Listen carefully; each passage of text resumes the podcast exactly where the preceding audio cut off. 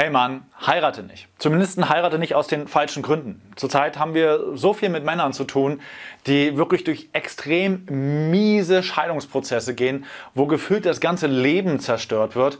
Und wenn ich dann hinterfrage, so was ist da eigentlich schiefgelaufen, dann kann man ganz, ganz häufig an den Anfang zurückgehen und sehen, diese Männer, die haben komplett aus den falschen Gründen geheiratet. Welche Gründe das sind und auch die Lehren, die du für dich daraus ziehen kannst, das erkläre ich dir in diesem Video.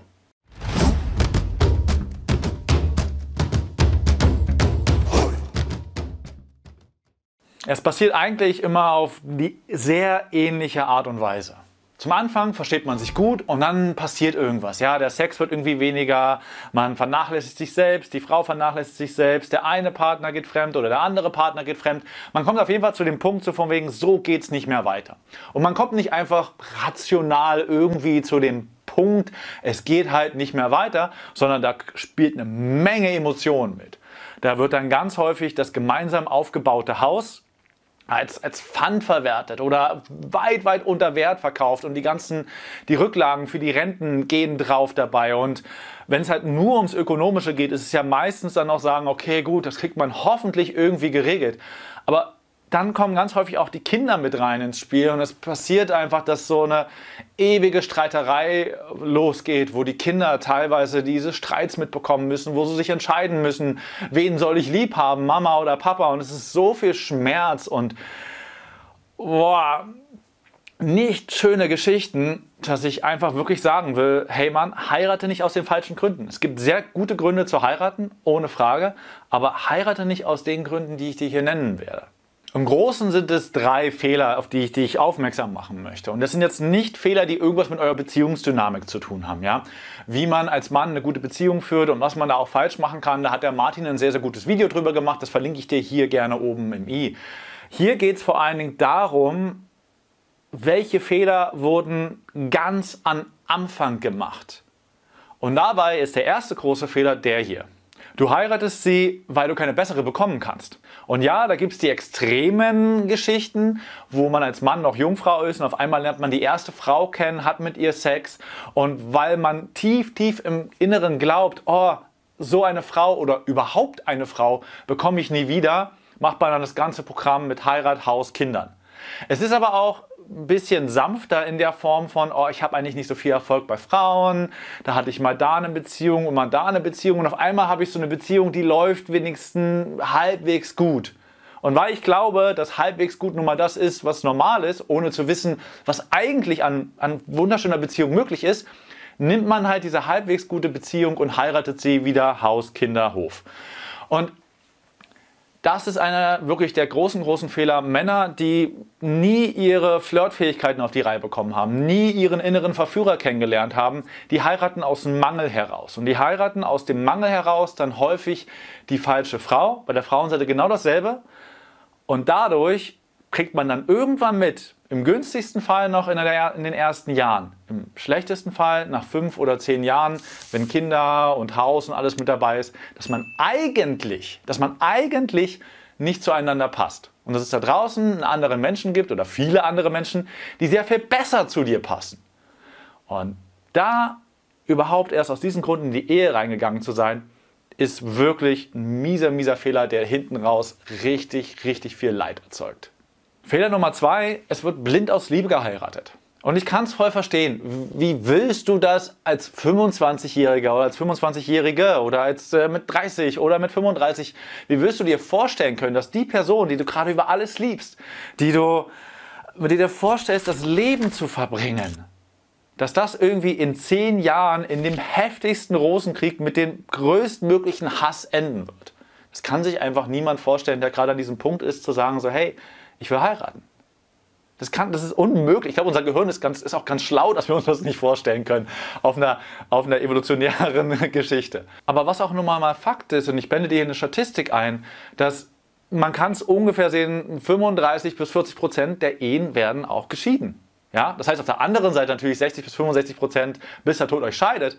Aber das ist jetzt keine Scheidungswahrscheinlichkeit, sondern Scheidungsquote wird mit relativen Zahlen äh, gespielt. Da musst du ein bisschen aufpassen. Aber man kann so Pi mal Daumen sagen, ja, 35 bis 40 Prozent der Ehen werden geschieden. Und ich kenne das von einem guten Anwalt, den wir immer gerne empfehlen in den ganzen, also in solchen Situationen.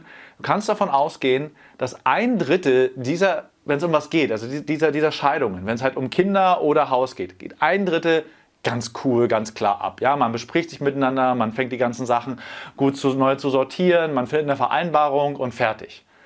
Ein Drittel allerdings gibt es den heftigsten Rosenkrieg. Wirklich so mit Kindesentzug, man versucht, man zieht irgendwie weg, man versucht dem Partner die Kinder, also dass er die nicht mehr sieht, mithin so, wie kriegt man nur das möglichst große Menge an Geld aus ihm ausgesaugt, so wirklich so, das geht vor Gericht, dann kriegen die Anwälte, die Gerichte brauchen Geld, es ist wirklich heftigster Rosenkrieg überhaupt. Und das kann man sich einfach nicht vorstellen. Aber ich sag's dir jetzt, das kann, das ist richtig heftig und das tut wirklich vielen, vielen, gerade den Kindern, in, im Herzen weh. Und dann hast du halt noch so ein Drittel dazwischen, wo man sagt, okay, das ist schon ein Rosenkrieg, es ist schon krass emotional, man war ja auch verheiratet, ne? aber es, es landet am Ende nicht vom Gericht. Und das, so mal Pi mal Daumen gerechnet, ist ja auch schon eine Zahl. Das heißt, so 12% bis 15% ungefähr, so ganz Pi mal Daumen, äh, hast du die Wahrscheinlichkeit, dass es das, dass die Frau, die du gerade über alles liebst, die du sagst so, ja, bis auf das, dass der Tod uns scheidet, dass das im tiefsten Hass und vor Gerichten endet. Und das ist für mich und ich hoffe auch für dich eine hoch genug Zahl, um wirklich die Sache der Heirat klar zu durchdenken. Und ich gebe dir auch gleich noch einen ganz, ganz wichtigen Hinweis, wie du das am besten machst. Aber klar zu durchdenken, hey, ist das wirklich der richtige Weg? Der dritte Fehler ist, dass du Druck von der Familie bekommst. Das hat so in der Regel etwa die Ausartung im Sinne von, dass du selber sehr religiös erzogen wurdest oder deine Partnerin sehr religiös erzogen wurde und da so dieser Druck kommt, so wie kannst du mit jemandem zusammen sein und nicht verheiratet sein und vielleicht so Kinder bekommen und die ganzen Sachen. Nee, man muss ja heiraten. Ja, das ist der eine, die eine Form von Druck aus der Familie. Der andere Druck von der Familie ist so die Geschichte, ja, du lebst irgendwie dein Leben entweder als einsame Jungfrau oder als voll der Player und heiratest einfach nicht und irgendwann so mit 35 und 40 werden dann so die, die kleinen Sticheleien immer mehr. So willst du nicht mal jemanden heiraten und dann denkst du vielleicht auch selber noch darüber nach und lässt dich manipulieren und dann landest du auch in der Heirat. Das heißt, das ist, das ist tendenziell eher weniger der Fall, aber auch ich will es unbedingt benennen, weil das viele, viele tatsächlich auch betrifft. Das heißt im Großen und Ganzen, die großen Fehler, die eigentlich gemacht werden, ist entweder, ne, ich fasse es nochmal zusammen, Fehler Nummer eins, dass du keine Auswahl hast. Fehler Nummer zwei, dass du einfach nur blind in die Heirat gehst. Oder Fehler Nummer drei, dass halt jemand von außen, Gesellschaft, Familie, wer auch immer, dich ganz sanft oder weniger sanft manipuliert dazu, endlich zu heiraten. Und das sind eindeutig falsche Gründe, aus denen du auf keinen Fall heiraten solltest, weil, wie gesagt, ne, kann ein krasser Rosenkrieg werden. Bevor ich dir jetzt den wohl wichtigsten Tipp, was Heirat angeht, mitgeben möchte, ist eine Sache nochmal interessant für mich zu wissen. Aus welchen Gründen hast du denn geheiratet?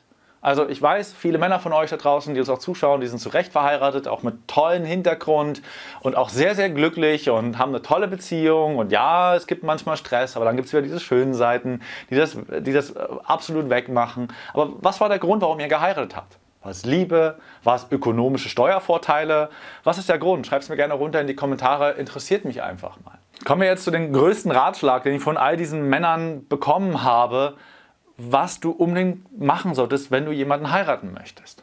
Und ja, natürlich krieg dein Flirtleben vorher auf die Reihe. Also hab eine gewisse Form von Auswahl. Du musst ja nicht voll der Player sein, aber hab wenigstens die Auswahl, wen du heiraten möchtest und mach's nicht aus Mangel heraus.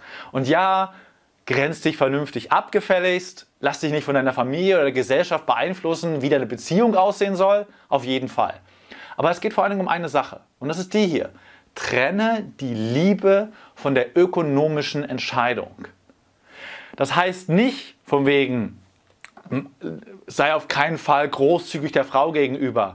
Ähm, oder wenn sie sich ganz viel zum Beispiel um die Kindererziehung kümmert nicht im, so Sorge dafür, dass es ihr in der Zukunft und ökonomisch auch gut gehen wird. Also ich habe viele Leute, die auch eine Scheidung durchhaben, die durchaus sagen, so ja, es ist gerecht, dass die Rentenpunkte aufgeteilt wurden. Es ist gerecht, dass das Haus 50-50 war, weil ich habe zwar 80% des Kredites abgezahlt, aber sie hat sich überwiegend um die Kinder gekümmert. Das Wichtige dabei ist halt, mach das nicht einfach nur blind aus Liebe im Sinne von, oh, das wird alles gut gehen, wir lieben uns ja so sehr und das ist perfekt. Jeder, der heiratet, hat dieses Gefühl in der Regel. Aber trotz diesem Gefühl, überlegt euch wirklich, wie wollt ihr eure ökonomische Situation regeln. Schafft dafür Regelungen, habt eine Exit-Strategie. Was ist, wenn es mal nicht mehr läuft?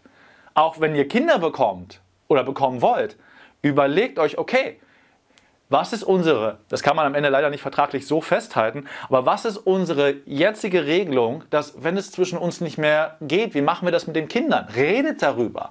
Habt einfach auf dem Schirm, dass es halt auch auseinandergehen kann. Und wenn ihr da eine Klarheit habt, im Sinne von, hey, wir machen alles 50-50 mit dem Geld, mit der Kindererziehung, was auch immer, oder es gibt eine ein Ungleichgewicht monetär in die eine Richtung und deswegen gibt es ein Ungleichgewicht auf einer anderen Ebene in die andere Richtung, dann besprecht das und regelt das und passt das an, weil das Problem ist, wenn ihr darüber nicht redet, geht ihr einen ökonomischen Bund ein, der dir oder euch später extrem auf die Füße fallen könnte. Da, also so, darauf läuft es am Ende hinaus. Wenn du heiraten willst, heirate. Aber hab im Blick, dass es vielleicht nicht immer nur eine rote-rose Brille gibt. In diesem Sinne, sei frei, sei geil. Sei Mann. Das war die Tonspur eines unserer YouTube-Videos, von denen dich hunderte weitere auf unserem YouTube-Kanal Männlichkeit stärken erwarten. In all den Videos geht es um mehr Zufriedenheit und Erfüllung in den Bereichen Mannsein, Flirten und Sexualität.